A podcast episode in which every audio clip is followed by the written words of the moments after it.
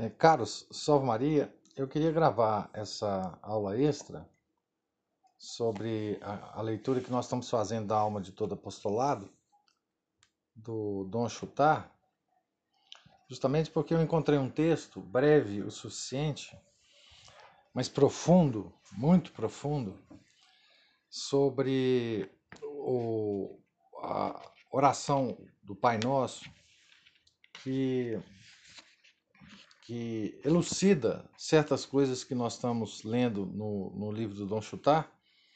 Eu tiro esse texto é, do, do livro A Vida Interior, simplificada e reconduzida ao seu fundamento, numa edição da Cultor de Livros. E esse livro foi escrito justamente por um outro cartucho, uns 10 ou um pouco menos de 10 anos antes da alma de todo apostolado, né? Cartucho como era o Dom Chutar. Esse, esse padre se chama François de Sales Polian. Ele está em edição, sendo vendido é, pela Cultor de Livros. E esse livro ele tem um, um, um esquema geral é, de escrita, é um livro extraordinário, mas ele, ele tem o, esquema geral de, de nos apontar o fim da nossa vida, tá certo? da nossa vida aqui na Terra, não é? o fim da vida em, em si mesma, né? e as suas várias ascensões é, por Deus e em Deus, o caminho que nós temos que trilhar para, para essa ascensão, né? E os meios que nós temos que, que usar para este caminho, né? Como caminhar, né?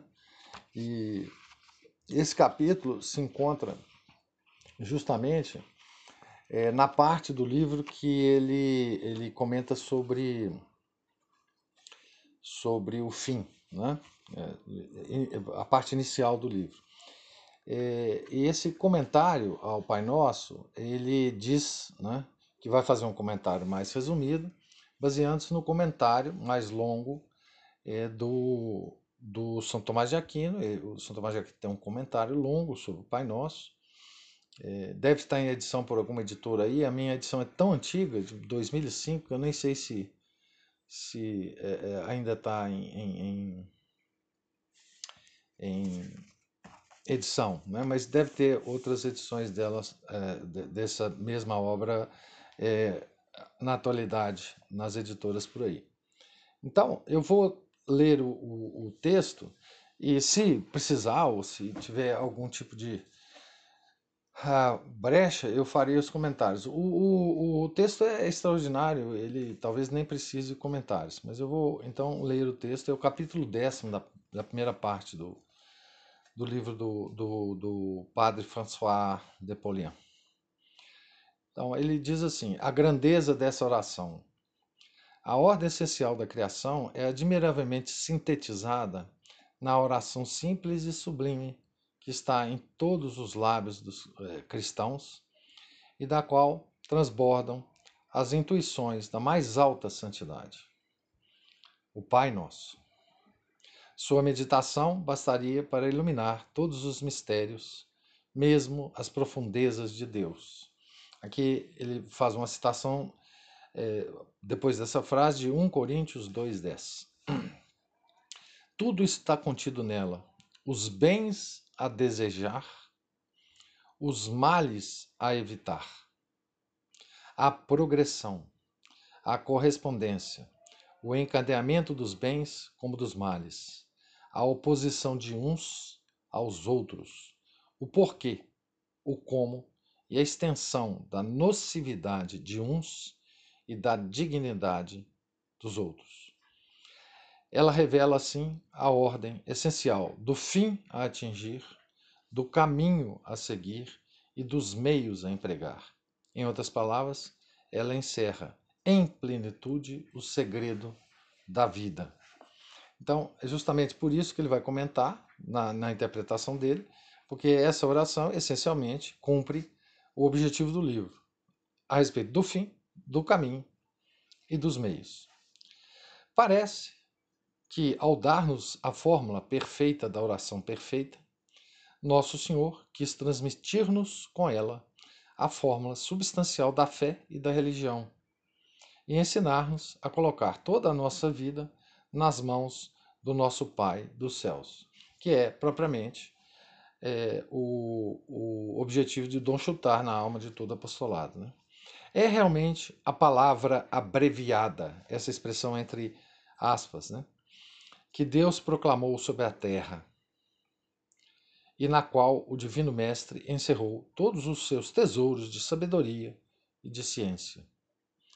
Que grande consolação experimentaria meu coração se a caridade nele derramasse todas as riquezas da plenitude da inteligência para conhecer esse mistério de Deus, Pai, e do Cristo Jesus, tornando-me capaz de expressar assim a minha vida inteira em oração. Gostaria de esboçar uma tentativa, seguindo as pegadas de Santo Tomás, cujo gênio me servirá de guia por meio da breve, mas admirável explicação que ele deixou sobre o Pai Nosso, que está na Suma, né? mas está editada em separado. Santificado seja o vosso nome. Nesse primeiro pedido, o ensinamento divino me mostra qual deve ser a preocupação soberana, o desejo essencial, a razão superior da oração. Encabeçando tudo, ele domina com sua grandeza e contém em sua plenitude os demais pedidos. Assim como no Decálogo, o primeiro preceito domina e contém os que se lhe seguem. Então ele, ele faz uma comparação aqui entre o Pai Nosso e o Decálogo, né? Que o nome de nosso Pai dos céus seja santificado. O que quer dizer isto? O nome de Deus é o próprio Deus, que se manifesta a nós e se faz conhecido e reconhecido por seu nome e em seu nome. É a sua majestade revelada ao nosso espírito e ao nosso coração. A santificação é a honra prestada ao nome de Deus por aquilo que o homem pode ter e fazer de mais elevado, a santidade. Aqui peço e desejo, pois, que a santidade de meus atos e de minha vida, dos atos e da vida de todos, seja um louvor perfeito à glória de Deus, que a terra lhe cante o mesmo hino que o céu e daí nascerão, a isso estarão ligados os pedidos que formularei em seguida. A honra divina é o bem absoluto, necessário, ao qual a oração tudo dedica e se dedica antes de tudo. É interessante observar só que o nome de Deus é o próprio Deus. Né? Todas as, as características de Deus que nós podemos afirmar, né, todas elas é o próprio Deus. Né? Então, o seu nome é Ele mesmo. Né? Então, venha a nós o vosso reino, venha a nós o vosso reino. Depois da santificação do nome, o advento do reino. Qual é esse reino de nosso Pai dos céus, senão a reunião de seus filhos sob a sua autoridade paterna? a fim de que lhes sejam assegurados os benefícios, a prosperidade e as riquezas que só ele pode proporcionar. Com efeito, o rei significa mais para o povo do que o povo para o rei. O que solicitamos então nesse segundo pedido? Que o reino venha. A quem? A nós. Por quê? Para que possamos desfrutar sob o governo paterno das bênçãos do reino. Peço, pois, para mim e para todos, a participação nos bens de Deus, a felicidade filial na terra como no céu. E esse pedido se segue ao da santificação do nome, porque a felicidade do homem vem depois da glória de Deus. Ela a segue de imediato. porque a felicidade está unida, como finalidade, à honra divina. Esses dois pedidos são, portanto, os que correspondem à finalidade, ao fim da nossa vida, né? A, ao, ao fim é, desejável né, da nossa vida. Seja feita a vossa vontade. Para santificar o nome de Deus e chegar ao seu reino, há um caminho a seguir. Como chegar à meta, se não conhecemos o caminho que a ela conduz? Ora, a Escritura me diz que o caminho de Deus não é outro senão a vontade de Deus. Ele cita aqui o Salmo 102, 7. São as suas orientações que me colocam e me conduzem no caminho, que me indicam por onde devo passar, o que devo fazer, acolher, evitar ou rejeitar, para santificar seu nome e entrar no seu reino. É natural, portanto, que após os dois primeiros pedidos venha este terceiro. Seja feita a vossa vontade, assim na terra como no céu. É um pedido referente ao caminho. O pão nosso de cada dia dai-nos hoje. Não basta saber por onde ir, é preciso ainda ter os meios para percorrer o caminho. Por melhor que eu o conheça, isso de pouco me servirá se eu morrer de inanição no meio do trajeto. Tanto minha alma quanto meu corpo têm necessidade de alimento, isto é, daquilo que sustenta suas forças e sua vida. É esse o meu pão cotidiano, que abrange tudo aquilo que me possibilitará caminhar no caminho da vontade de Deus, até o destino que é a sua glória e a minha felicidade. É justo, portanto, que esse pedido do meu pão cotidiano venha imediatamente após o da vontade de Deus. É o pedido referente aos meios. Então, me dê o pão de cada dia segundo a vossa vontade. Né? Os três últimos pedidos, depois de ter implorado de modo universal para mim e para todos os bens do fim, do caminho e dos meios, que falta pedir ainda? O afastamento dos obstáculos.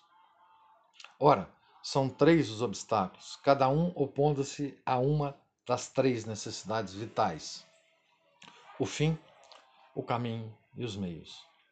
O obstáculo primeiro, essencial, radical, é o pecado, que desvia do objetivo. Por isso peço, antes de tudo, o seu afastamento no quinto pedido. Perdoai-vos perdoai as nossas ofensas, assim como nós perdoamos a quem nos ofendeu. Aqui, é, na, na, provavelmente o, o, o, o, tradutor usa a versão, digamos assim, menos conveniente do Pai Nosso, né? perdoai as nossas dívidas, né?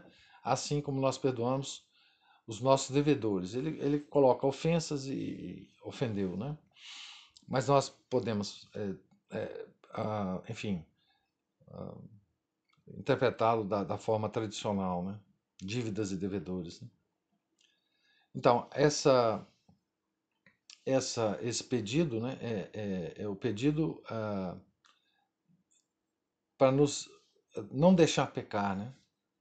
Depois do pecado, a tentação perigosa atração cuja sedução desvia dos caminhos da vontade divina. Peço a Deus que me proteja e me preserve de sucumbir a ela. É o, objet o objeto do sexto pedido, e não nos deixeis cair em tentação. Por fim, além do pecado e da tentação, há os outros males da alma e do corpo, que nos privam dos meios necessários ou úteis à vida. Peço a Deus que me livre deles, na medida em que poderiam fazer sombra à glória de Deus ou prejudicar minha felicidade. É o objetivo do sétimo pedido. Mas livrai-nos do mal. E se eu prestar atenção ao fato de que esses pedidos não se dirigem à onipotência do Senhor, mas à bondade do Pai, que não o contemplam no trono de sua providência, mas na morada de beatitude, onde ele nos convida a encontrá-lo, que não são feitos em, em meu próprio nome, mas em, no, em nome de todos os filhos do Pai comum, então compreenderei melhor a doçura, a elevação e a extensão dessa oração incomparável. Tal é o Pai Nosso, a fórmula perfeita da minha oração e também dos meus deveres. Nosso Senhor nela expressou, em linhas gerais, os fundamentos da oração e da vida espiritual, que é essa vida contemplativa, a vida interior, que Dom Chutar fala, então, na, no, na obra dele. Né? Tudo está aí. Que excelente moldura para um tratado completo da vida cristã. Não está tudo aí? O bem a praticar, o mal a evitar? Tudo em sua ordem de importância e em seu encadeamento lógico? Sim, tudo está aí. O que devo e posso fazer por mim, o que devo e, e posso fazer pelos outros. Se, de se desejo ter a vida em plenitude, o Pai Nosso me dirá onde está o bem o meu bem. A ordem, a dignidade e a conexão dos bens, o caminho a seguir, os meios a empregar. E me mostrará onde está o mal, por quê, como em que medida é o mal e de que de que forma devo evitá-lo. Aí encontro, pois, um modelo para o meu desenvolvimento. Aí encontro também as orientações para o meu serviço. Se quero saber como fazer o bem, o Pai Nosso me diz, me diz: dá o pão de Deus para facilitar o cumprimento da vontade de Deus, na esperança do reino de Deus, em vista da santificação do nome de Deus. Se quero saber como livrar o meu próximo do mal, ele diz: livra-o dos males físicos, intelectuais e morais. Preserva-o da tentação liberta-o do pecado. Eis a forma ascendente do serviço ao próximo. Que programa de vida! Ah, se eu soubesse meditá-lo! Ah, se soubesse praticá-lo! Então, aí está um pequeno comentário que eu queria compartilhar com vocês, é, para que a gente dê mais atenção a essa sublime oração que o próprio a própria segunda pessoa da Santíssima Trindade nos ensinou como nos, nos, nos dirigir à primeira pessoa da Santíssima Trindade. Né? Então, é, fica esse comentário que eu acho que complementa muito a nossa leitura, certo? Salve Maria, até a próxima.